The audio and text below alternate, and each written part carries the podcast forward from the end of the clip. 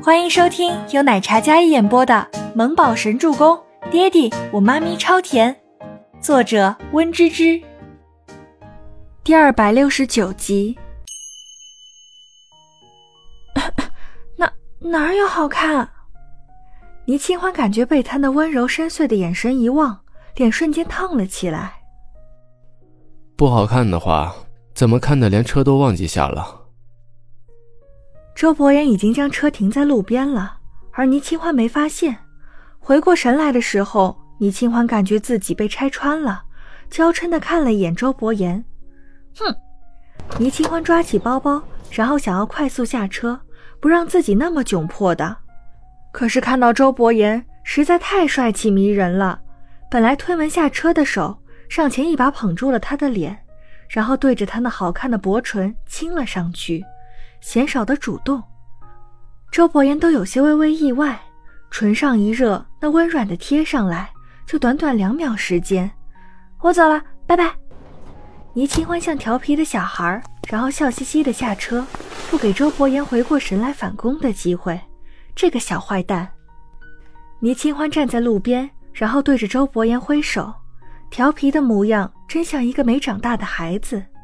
都说，如果女孩越幼稚越可爱，那一定是有一个男人宠得她无法无天，才会让她童心未泯，像个孩子。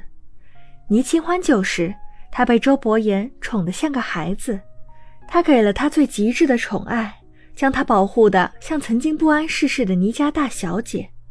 倪清欢信赖他，周伯言愿意为她付出一切，或许这就是爱情吧。为了彼此。想要成为更加优秀、更加出色的人，想要给彼此同样的守护和在乎。小心点。周伯言落下车窗，跟倪清欢说道：“哎呀，我知道的啦，你好好开车。”倪清欢示意他将车窗关上，保持距离，生怕再被人看了去。然后他给吴山童打电话，告诉他已经在马路边等他了。他手里提着蓝姨做好的早餐，那是给山童姐带的。他不好意思白蹭车，所以就给吴山童带了美味的早餐。周伯言见他在那儿认真的打电话，绿灯到了，他启动车子慢慢往前行驶。但是，一转弯便将车子停在安全区域，并没有往前开。约莫十分钟，吴山童开着自己那一辆小代步车接上倪清欢。清欢。今天是没打到车吗？吴山通取下蓝牙耳机，看着倪清欢。嗯，之前坐朋友车来，被郭梅梅看到，误会了。我觉得不好，本来打车的，但是想了想，觉得好浪费钱，就决定以后蹭山童姐的副驾驶啦。不过不白蹭哦，我给你带了家里做的营养早餐，都是家里做好的。倪清欢提着一个小袋子。刚好啊，我还没吃早饭。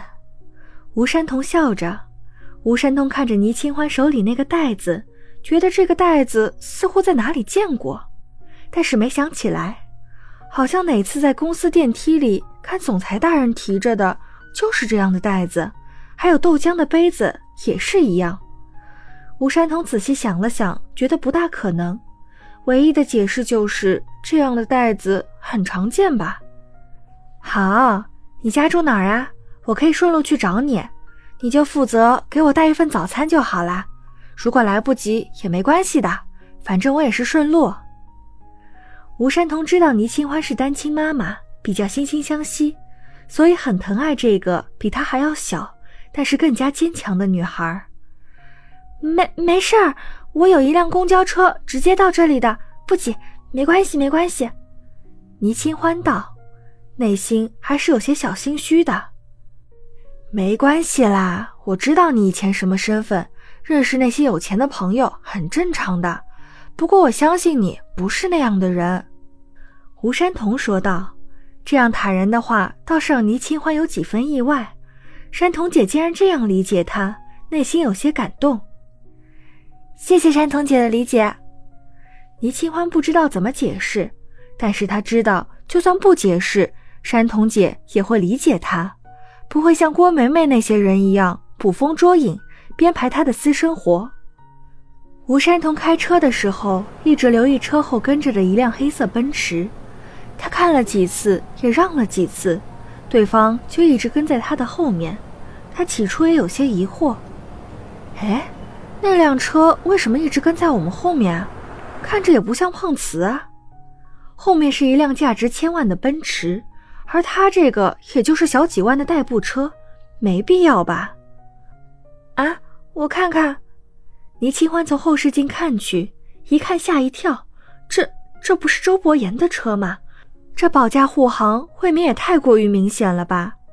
倪清欢内心瞬间一阵心虚，这人就不知道迂回点吗？天哪，这是无意还是故意的呀？这个混蛋啊！倪清欢表面很冷静，内心狂躁不已，好担心山童姐想多了。吴山童看着倪清欢那张小脸变幻莫测的样子，清欢怎么啦？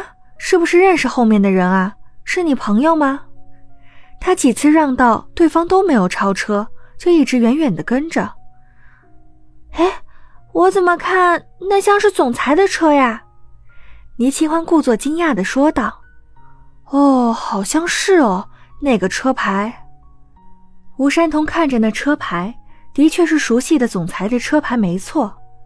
哎，那他一直跟着我们的车干什么呀？吴山童好奇。嗯，可能没油了吧，开的慢吧。倪清欢随口扯了一个谎。倪清欢故作镇定的坐在副驾驶上，没怎么在乎，但是眼神都不敢去看山童姐。他就是刚从大总裁的车上下来的，他好心虚啊。吴山童本想停下来问问的，但倪清欢说还是上班要紧，要是总裁有事，一定会有办法的。吴山童作罢，然后将车开向公司。车子刚停，周伯言的车也缓缓开进车库，停在那专属车位上。总裁，您车是出了什么故障吗？还是怎么了？刚刚我看你开的是最低的马力。吴山东看到周伯言下车锁车，然后关心的询问道：“没油了。”周伯言淡然应道：“本集播讲完毕，感谢您的收听，我们下集再见。”